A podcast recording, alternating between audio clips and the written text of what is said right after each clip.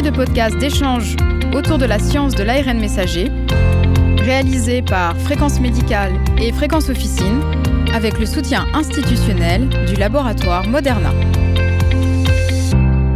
Bonjour à toutes et à tous et bienvenue dans cette série de podcasts qui va vous dévoiler tous les secrets de la science de l'ARN messager.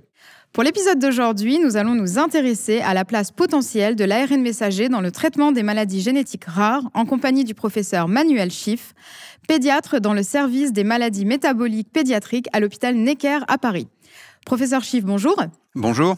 Merci d'être avec nous aujourd'hui. Alors, pour commencer, est-ce que vous pouvez nous rappeler qu'est-ce qu'une maladie génétique rare? Alors, c'est une question simple et complexe. On va commencer par la deuxième partie.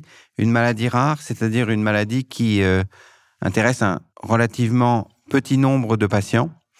Et on a pour habitude de considérer que, en termes de fréquence, une maladie est rare quand elle concerne moins de 1 patient sur 2500.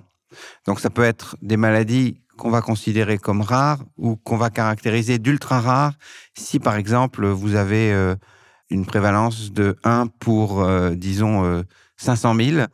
À l'échelle d'une population comme la France, on a par exemple des maladies qui touchent quelques dizaines de patients.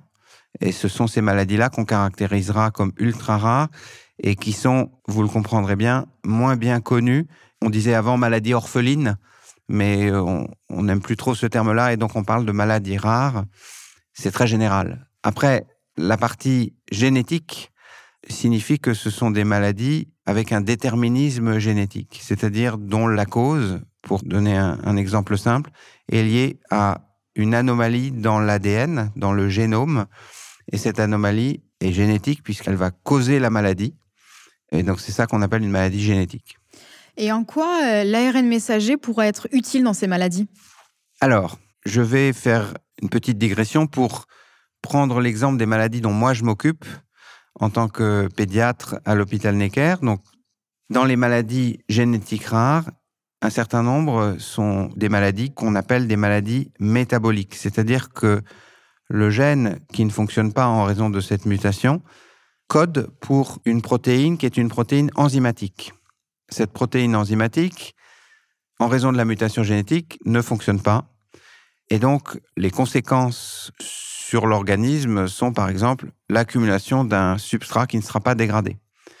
Une fois qu'on a dit ça, on brosse de façon très large la définition de ces maladies génétiques métaboliques. Pour répondre à votre question, de façon théorique, on comprend que l'ARN messager en tant qu'outil thérapeutique peut théoriquement avoir un rôle pour remplacer, après traduction de l'ARN messager médicament en protéines enzymatiques, pour remplacer la protéine enzymatique qui ne fonctionne pas dans ces maladies. Donc c'est ça dont je vous parle aujourd'hui.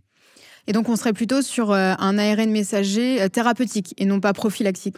Complètement. Donc c'est vrai que c'est un champ différent de ce qu'on de ce qu'on connaît aujourd'hui ou de ce, dont on entend parler aujourd'hui euh, avec le Covid, c'est-à-dire que c'est pas un vaccin.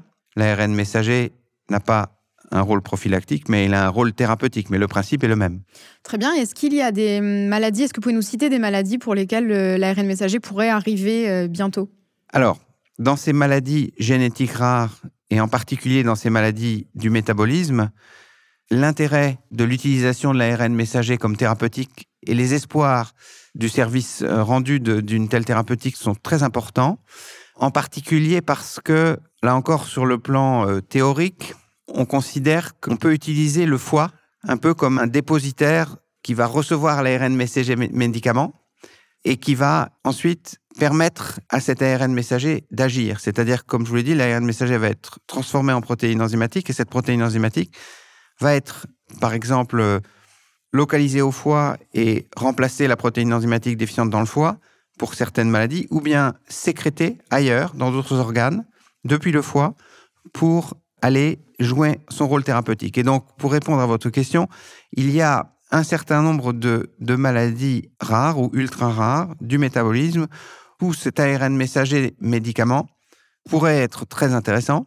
Et ce qu'il faut aussi comprendre, ça n'est pas encore utilisé en tant que médicament, c'est-à-dire que c'est encore à, à l'état d'essai thérapeutique. Et il y a un certain nombre d'essais thérapeutiques prévus ou en cours dans le monde dans des maladies métaboliques rares et je peux vous donner quelques exemples. Par exemple, il y a une ou deux maladies comme ça qui concernent le métabolisme des protéines.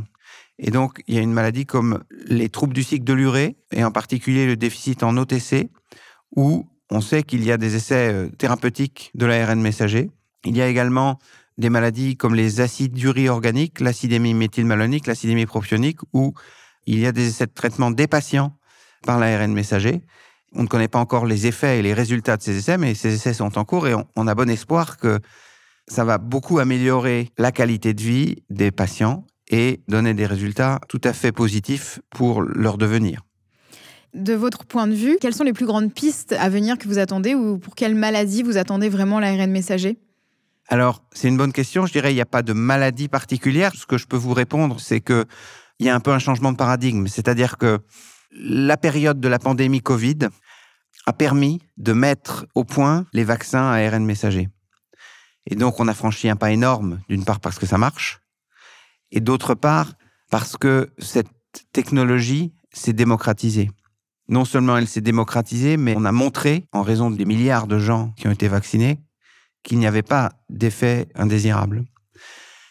Et donc le changement de paradigme, c'est que pour les maladies génétiques rares, et en particulier les maladies du métabolisme, elles étaient déjà des candidates dans les pipelines, comme on dit, des, des boîtes qui développent les ARN messagers thérapeutiques, mais elles le sont encore plus maintenant, puisque cette technologie a franchi un pas en termes d'accès et de démonstration d'efficacité sur le plan théorique. C'est-à-dire que quelle que soit la situation qu'on traite avec l'ARN messager, l'exemple du Covid est absolument majeur.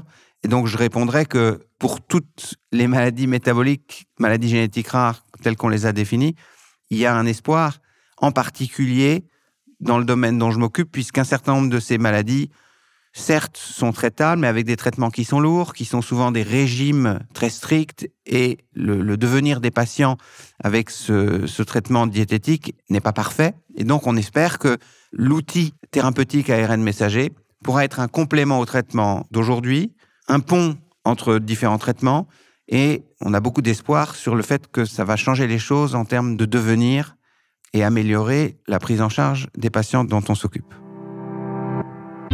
Merci, professeur Schiff, pour votre participation à ce podcast.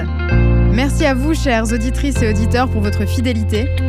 Quant à moi, je vous donne rendez-vous très bientôt pour un prochain podcast sur la science de l'ARN messager.